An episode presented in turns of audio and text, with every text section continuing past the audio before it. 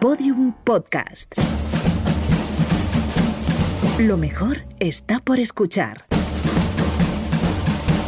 Pelé, Romario, Ronaldo y ahora Neymar. Brasil, siempre Brasil.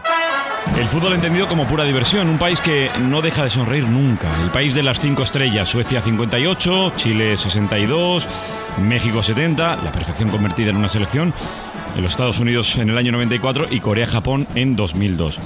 Nadie puede mirarse al corazón y verse cosidas cinco estrellas que son en realidad cinco universos. Un idioma futbolístico único por mucho que en los últimos tiempos, coincidiendo precisamente con la cuarta estrella, aquella lograda en Estados Unidos, gracias a los goles de Romario y las diabluras de Bebeto, empezara a renegar de sus esencias. Es Brasil un país en permanente carnaval futbolístico, sometido además ahora a una crisis sin precedentes en su hogar. Los talentos vuelan cuando son meninos prácticamente, el balón se ha corrompido y a veces resulta hasta peligroso acudir a un estadio de fútbol brasileiro. Allí se reúnen decenas de cazatalentos de los eh, grandes clubes europeos que cada vez intentan pescar más rápido al joven que deslumbra, sin tiempo ya para la maduración. Los pasos se acortan y al mismo tiempo se equivocan. Pero son tan distintos que todos viajan o viven en Brasil buscando el nuevo O Rey, buscando una utopía. Brasil es todo eso y por supuesto el maracanazo.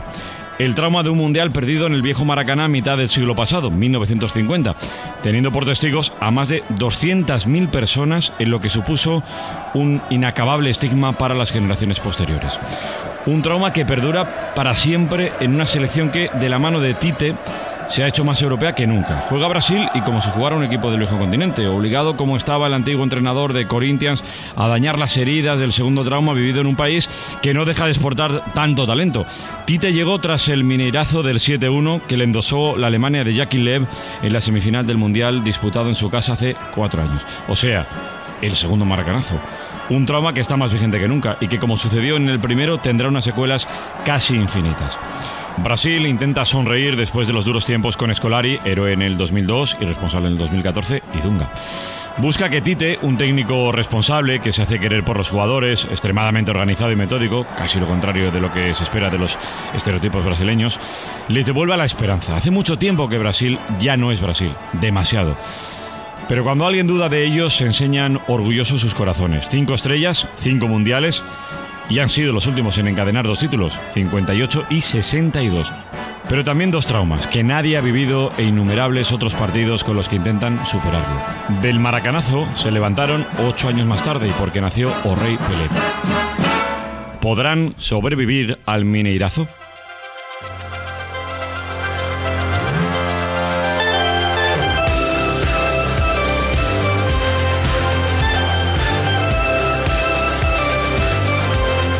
Estos son los otros partidos de Sonido Morse. Espacio ofrecido en colaboración con Mau 5 Estrellas. Capítulo 14. El Mineirazo. Un partido de fútbol no se juega una sola vez. Hay miles de partidos de un solo partido. Son los otros partidos.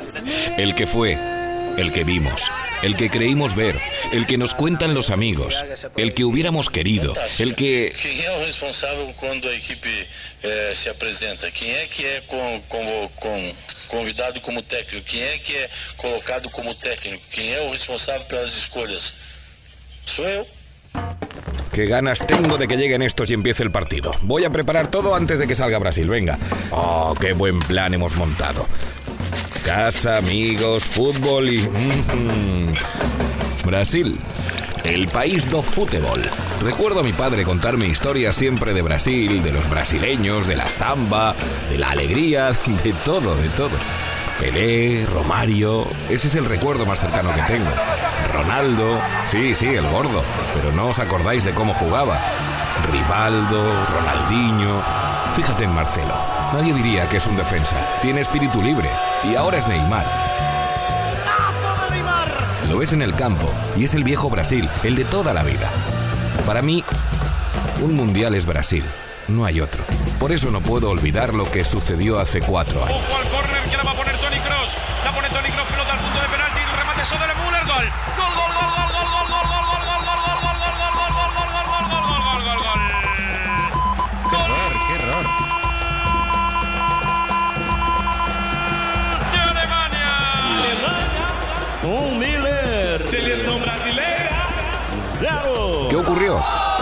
que volvió a vivir un drama como en 1950. Perdona Müller, perdona Müller, Klose para el segundo, Julio César Klose, gol. Aquello fue el maracanazo. Esto fue el mineirazo.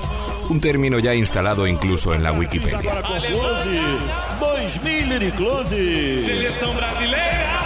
Zero. Estaba todo preparado para que Brasil acabara con aquel trauma y ganara en su casa el Mundial que no pudo a mitad del siglo pasado.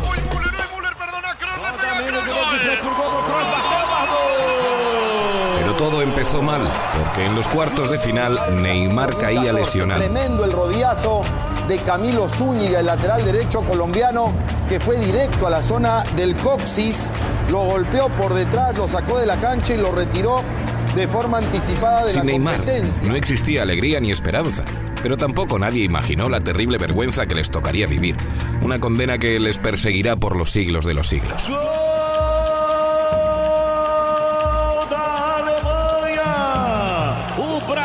pagando o maior vexame da história de todas as Copas do Mineirão.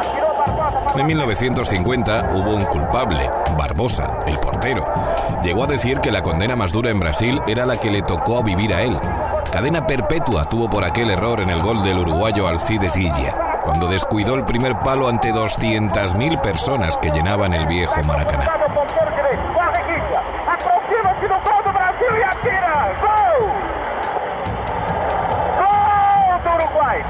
Aquí, en cambio, todos fueron culpables. Incluso hasta Neymar que no jugó o el capitán Thiago Silva ausente por sanción. Por supuesto, Scolari, responsable de la mayor vergüenza nunca vista en Brasil. Es el único que no quiere frenar. Balón para le pega.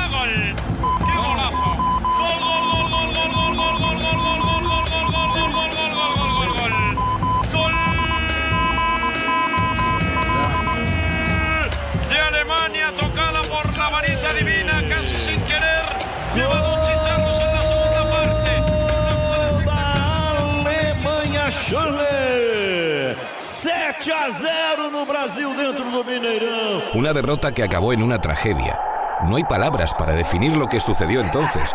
Ni las hubo antes ni las habrá dentro de 50 años, cuando alguien rastree en la historia de Brasil. No había 200.000 personas en el estadio de Mineirao, pero sí 200 millones de brasileños conectados a un partido que no paran de repetir en su memoria.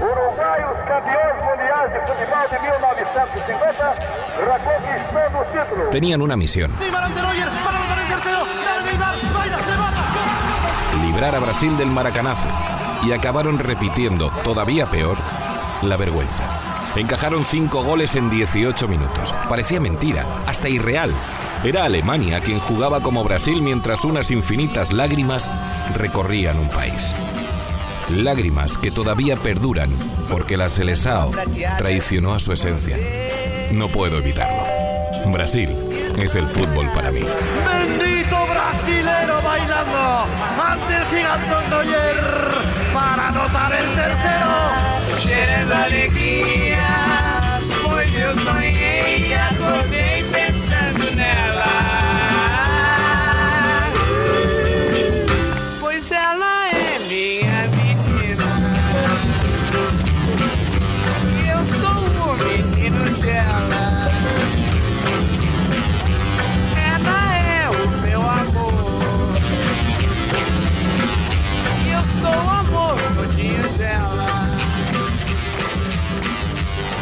Una de las grandes ventajas de convivir aquí en la ciudad de, de periodistas es eh, poder encontrarse con eh, representantes de todas las nacionalidades. Vamos a hablar en Sonido Morse los otros partidos precisamente de este capítulo que escuchaban ahora mismo, que es eh, de ese minerazo, de lo que ocurrió en ese en Brasil 1, Alemania 7, con el representante de Radio Sagres 730 de Brasil, Everaldo Marqués. Hola Everaldo, ¿qué tal? Muy buenas. Hola, Daniel. Gracias por, por atendernos. Eh, bueno, Brasil siempre para lo bueno y para, para lo malo.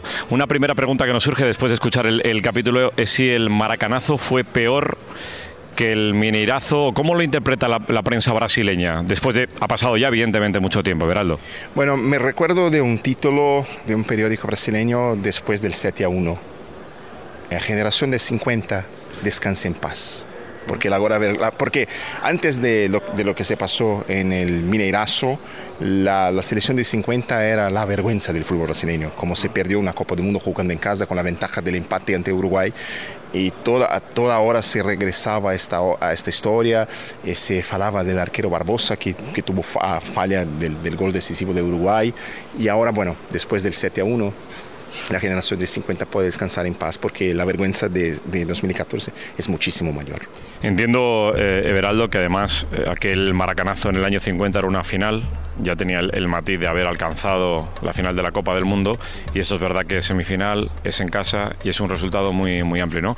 Echando un vistazo a ese, a ese 11 de aquel día con Felipe Scolari, vemos que es Julio César, Maicon, Dante, David Luis Marcelo, Fernandinho, Luis Gustavo, Hulk, Oscar, Bernard y Fred. Simplemente sobrevive de los titulares habituales Marcelo, así que ya no hay mucho recuerdo, ¿no? Sé si, eh, si ha habido una limpia de toda esa, de toda esa generación pensando un poco lo que, lo, que pasó en aquel 1-7 o ha sido una, una generación espontánea que ha ido llegando poco a poco al, equipo. Solo hay un superviviente del 11 habitual, ¿eh? que, es, que es Marcelo Veraldo. Lo, lo, que pienso es que más que el cambio de pesas, hubo un cambio de mentalidad en la, en la selección brasileña. Antes de 2014, yo creo que un poco había un, el romantismo de pensar que solamente el talento podría resolver el partido. Me, acuerdo de una, de, una, de una nota de Scolari antes del partido ante Alemania que decía que iba a meter Bernard porque Bernard tendría alegría en las piernas y era un jugador acostumbrado con el Mineirão porque jugaba por el Atlético Mineiro que tendría el estadio como su casa eh, y Bernard haría la diferencia porque tiene alegría en las piernas. Bueno, el fútbol hoy es mucho más profesional, mucho más estudios, mucho más de ciencia. Entonces yo creo que principalmente con la llegada de Tite, esto cambió en la selección brasileña. Ahora se trabaja mucho la parte física, la disciplina táctica de los jugadores algo que no se venía en la, en la equipe de Luis Felipe Scolari, que es un entrenador que es mucho hábil en la parte de motivación de los jugadores e hizo un trabajo fantástico en el Mundial de 2002. Ahora en la parte, en la parte táctica, en la parte técnica, en la parte de la ciencia, no está en el primer nivel del fútbol mundial, tanto que Uh, no hizo, no, no, logró gran trabajo en Europa con club, con campeonato, cuando trabajó al Chelsea. Con la selección portuguesa consiguió llegar a una semifinal, una, final de Euro y perdió para, para Grecia, pero una competición de tiro corto puedes trabajar de una manera diferente. Una competición como un campeonato, como hizo con el Chelsea, no tuvo lo mismo suceso. Yo creo que son características diferentes de Scolari y de Titi. Eh, me agrada más lo que hace hoy la selección Marca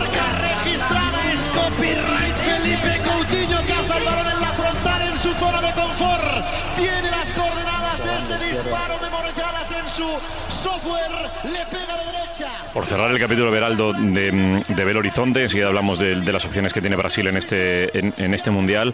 En Brasil el fútbol es una cuestión puramente de Estado, ¿no?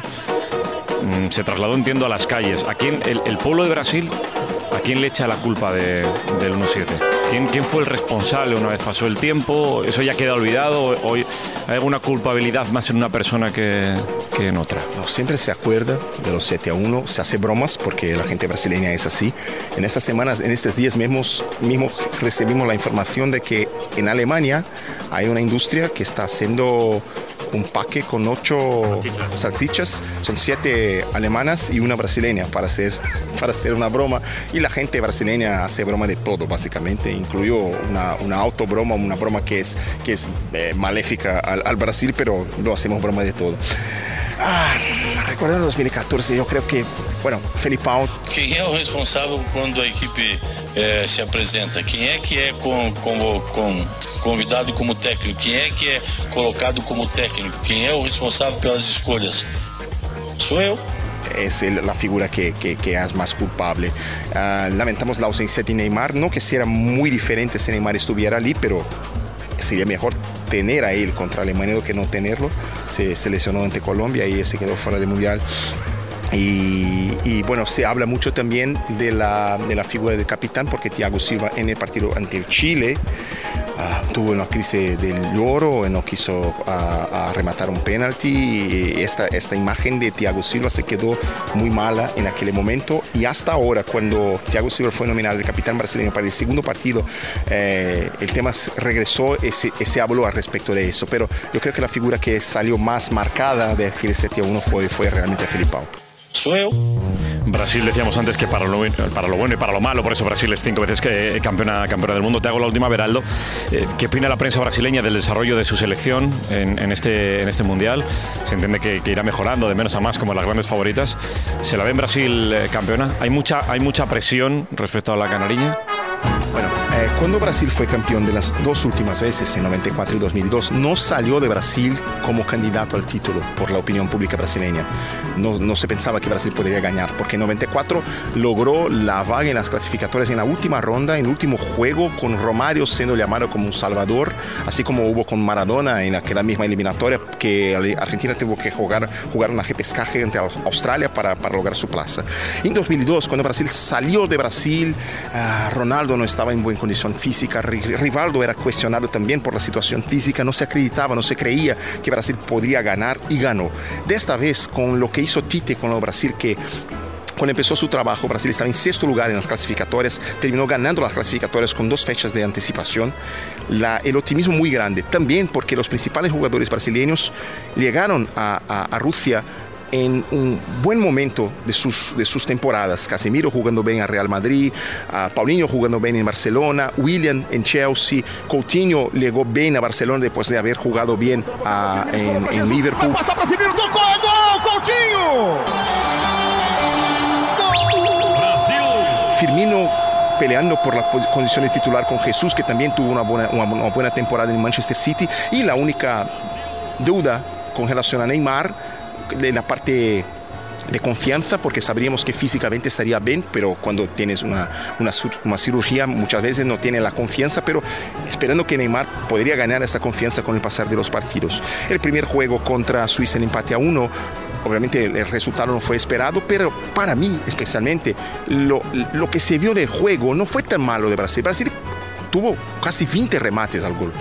Eh, y en el segundo partido ante Costa Rica también una presión grandísima y que acabó conquistando victoria. Yo pienso que eh, si Brasil logra un, una plaza en los octavos, va a enfrentar adversarios que van a dar un poco más de espacio a Brasil. Eh, el partido mismo ante Serbia en la, en la tercera fecha de esa primera fase. Serbia necesita ganar.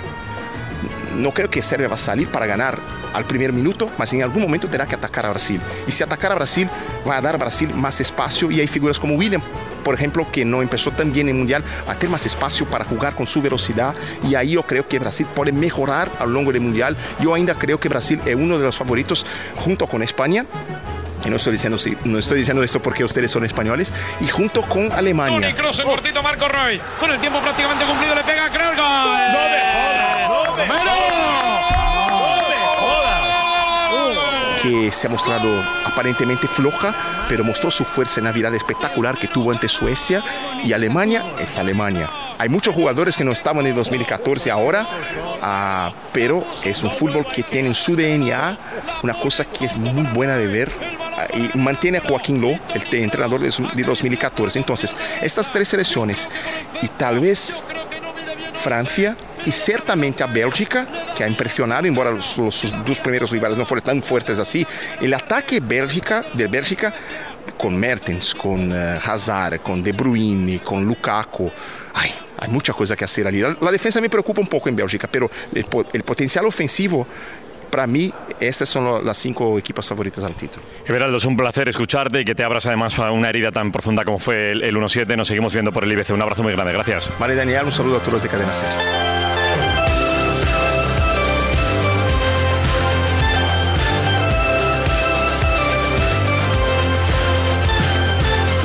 Morse presenta Los otros partidos. Espacio ofrecido en colaboración con Mau 5 Estrellas.